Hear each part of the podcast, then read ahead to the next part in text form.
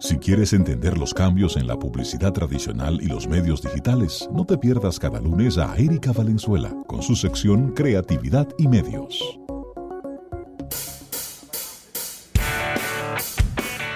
Bien, 809-539-8850 y recibimos a Erika Valenzuela.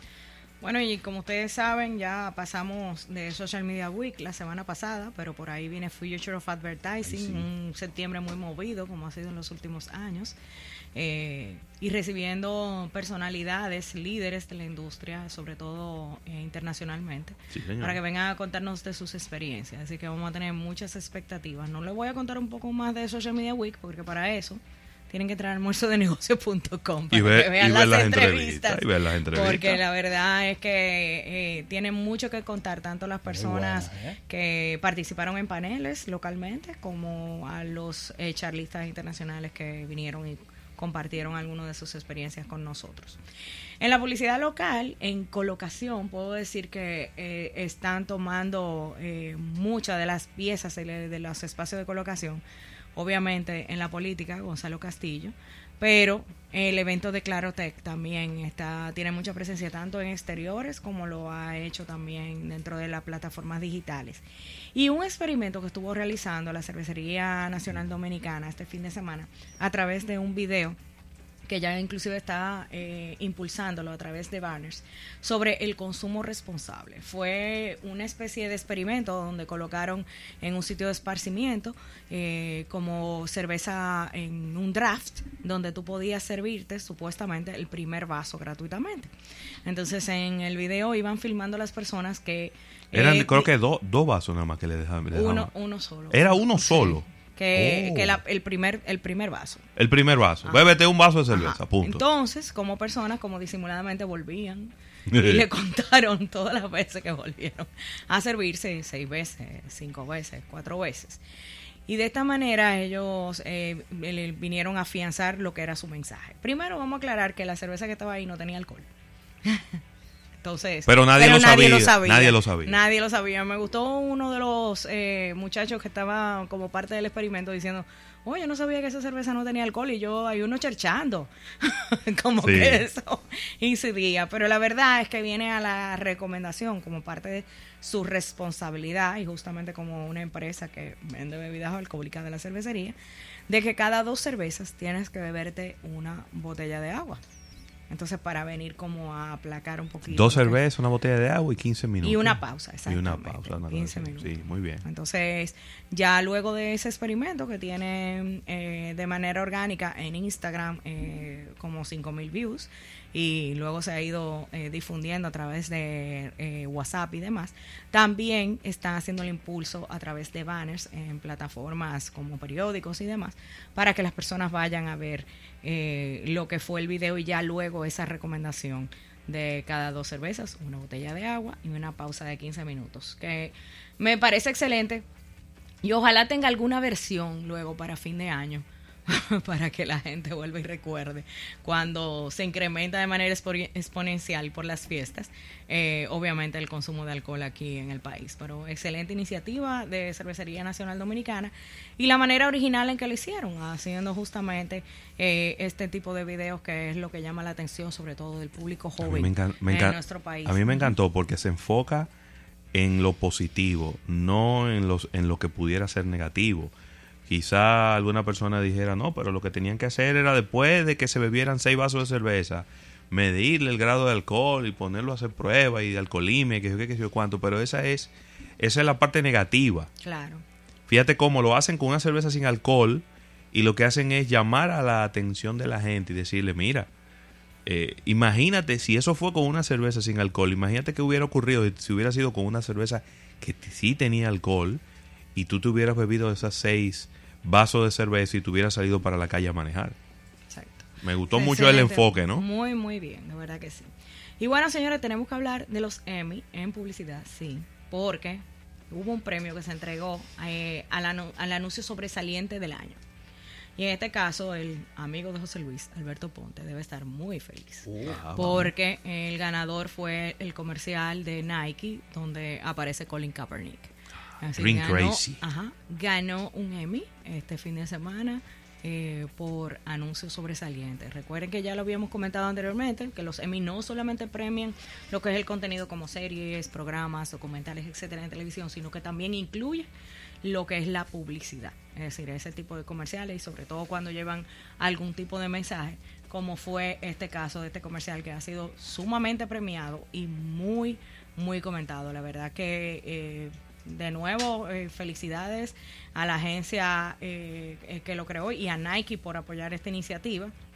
Y la verdad que ha sido, ha tenido un éxito hasta en los M, como acabamos de comentar ahora. Sí, y hay que, y hay que decir, es decir, el comercial nada más no es un comercial controversial. No, no, Es un comercial que tiene un excelente texto, un copy muy impactante, una, poesía, una edición impecable es decir, hasta eh, la musicalización, todo está, la producción es muy buena del comercial en general, no solamente la parte creativa, que es obviamente la materia prima de un excelente comercial, sino la ejecución. Porque señores, la mejor de las ideas se te puede caer si la producción y la ejecución no es la adecuada, porque la idea no sobresale. Entonces son cosas que realmente hay que tomar en cuenta. Y no todo es bueno eh, como buena noticia en, lo que eh, tiene que ver con medios de comunicación y demás, porque salió una noticia de que en el Reino Unido hmm. van a cancelar ya la producción de la revista Mary Claire impresa. ¿Cómo?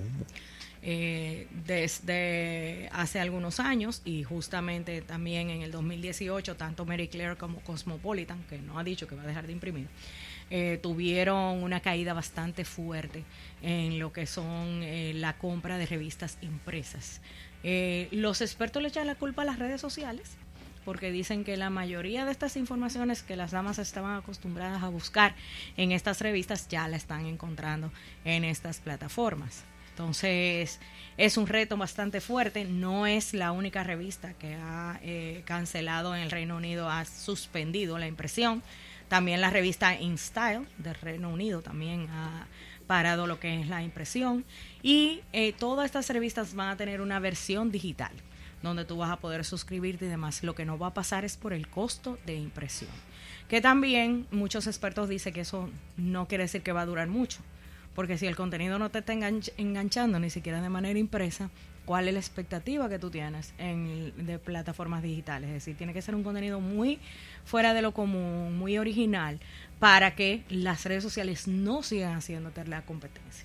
Pero fíjense ya cómo siguen sufriendo la industria de las revistas impresas y en un mercado tan importante como el del Reino Unido, donde pudiéramos decir, señores, que eh, uno de los puntos principales para tú adquirir este tipo de medios es que haya un alto índice de alfabetización, que las personas estén interesadas en los contenidos que se presentan y sin embargo las revistas están eh, cerrando en estos mercados tan importantes.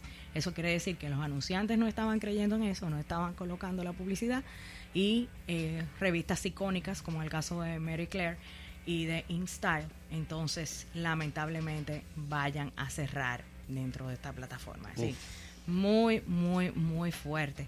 Y deja mucho que decir para las revistas en el, en el resto del mundo. Eh, siguen saliendo de manera digital, pero ya no impresas. Y señores, la política sigue incidiendo en los, en los anuncios que se permiten o no en ciertos, eh, en ciertos eventos. En el caso de las carreras de vehículos, en NASCAR están prohibiendo los anuncios de armas. Algo que ha generado mucha controversia porque no ha habido una posición oficial de NASCAR diciendo no permitimos tales anuncios, sino que los anunciantes se han acercado como lo han hecho toda la vida, porque hay una relación muy directa entre las carreras de vehículos y lo que son los compradores de armas. Eh, y les, se los están rechazando. Esto ha surgido en las últimas semanas, luego de anuncios como de cadenas importantes como Walmart, de que van a parar eh, la venta de armas y demás. Pero en este caso sí ha chocado porque directamente va eh, muy enlazado lo que es el target de la compra de armas Sí. con eh, las personas que disfrutan este tipo de Claro. deporte. Entonces, eh, parte luego, eh, en CNN estuve viendo esta mañana que trataron de acercarse a representantes de NASCAR y no han dado ninguna posición oficial, pero sí Mm. están rechazando lo que es la venta de armas. Empezaron apenas con las armas semiautomáticas y los rifles, Sí. pero ya no están aceptando a- eh, anuncios de armas de ningún tipo, sin dar ninguna explicación, diciendo que no van a recibir ese tipo de anuncios, pero no diciendo cuál es su posición oficial respecto a esto. Yo creo que esto va a obligar, inclusive, que en los Estados Unidos ya el gobierno tome una decisión, los congresistas y demás, porque es el sector privado, las empresas, las que están metiendo presión con el asunto de las armas. Y cuando ya está afectando la publicidad, porque cómo van a anunciar que tienen armas, y también la distribución, dónde las van a vender. Sí. Entonces ya el asunto va eh, cambiando de color. Entonces, fíjense cómo eh, un tema que se había dejado simplemente a políticos ya se están tomando posición. eh, Bueno, a- y, eso se suma a un tema de distribución también, porque Walmart Sí, anuncia que poco a poco va a ir sacando las armas. Creo que el único sitio que queda que no se ha aclarado es Alaska, ¿cierto? Algo así en, en Walmart. Sí, Tengo entendido de que... pero ellos poco a poco van a ir sacando las armas. Ellos van, quieren terminar su inventario, pero no están haciendo pedidos nuevos, van a terminar de vender todas las armas que tienen y van a tratar de dejar de vender armas. Igual que ya lo anunció también Dick's Sporting Goods, que es la tienda de artículos deportivos más grande de los Estados Unidos. Así que pues, vamos a ver unos cambios bastante eh, fuertes ahí. Señores, y en Zurich, eh, quería, no de- quería dejar de comentar esto, están haciendo innovaciones con exterior. En este caso es eh, el gobierno que está tratando de impulsar eh, el, que las personas inviertan en su pensión, en su Sí. retiro. Están eh, contratando vallas digitales que tienen un sensor del clima porque la creatividad lleva o la presentación de como de cosas para disfrutar, helado, chocolate caliente y demás. ¿Qué pasa? La creatividad cambia cuando sube por arriba de los 15 grados Celsius o cuando baja deba- eh, por, por de- eh, debajo de los 10 grados Celsius. Te cambia la creatividad del anuncio. Para que la gente no diga porque me está hablando de un helado si yo me estoy muriendo del frío. Sí. O porque me está muriendo un chocolate caliente si yo me estoy muriendo del calor. Y, va- y vale la pena destacar esto porque entonces eso quiere decir que la creatividad se puede ir adaptando dependiendo de las condiciones climáticas o de un sensor de otro tipo.